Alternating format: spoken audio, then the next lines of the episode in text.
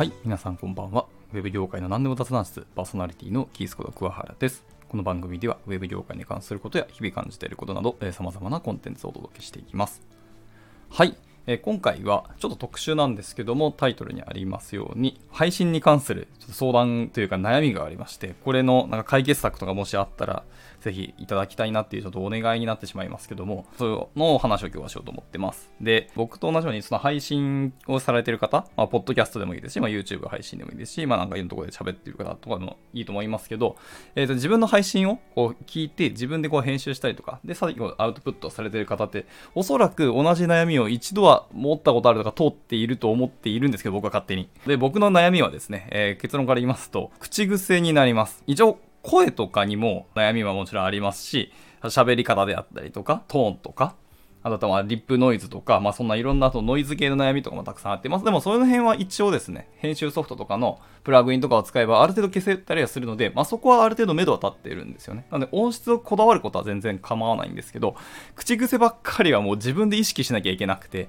意識するってすごく難しいし、どうやって皆さんは解決されてるのかっていうのはすごく気になるんですよね。口癖って、まあ、もし僕の配信を聞いてくださってる方はそんだけなんか気にならないなと思ってるかもしれないですけど、編集してる時にめちゃめちゃ消してるんですよね。くさん出てきてですね、僕。口癖だらけなんですよ。例えば、えーっととか、えーとかですね。もしくは、あのとか、あのとかですね。が本当多いんですね。っていうことですねとか、というお話でしたみたいな。というなんたらかんたらっていう口癖の音僕すごく多くて、自分でも聞いてて聞き苦しいんですよね。で、あとは僕、はいをよく使いますよね。はい、はいって。とにかくはいをよく使ってて、これ言われるまで僕全然意識しなかったんですけど、あの会社のメンバーに言われて、自分でも聞き直してみるとすごいはいを使ってて、うわーって確かに思ったんですよね。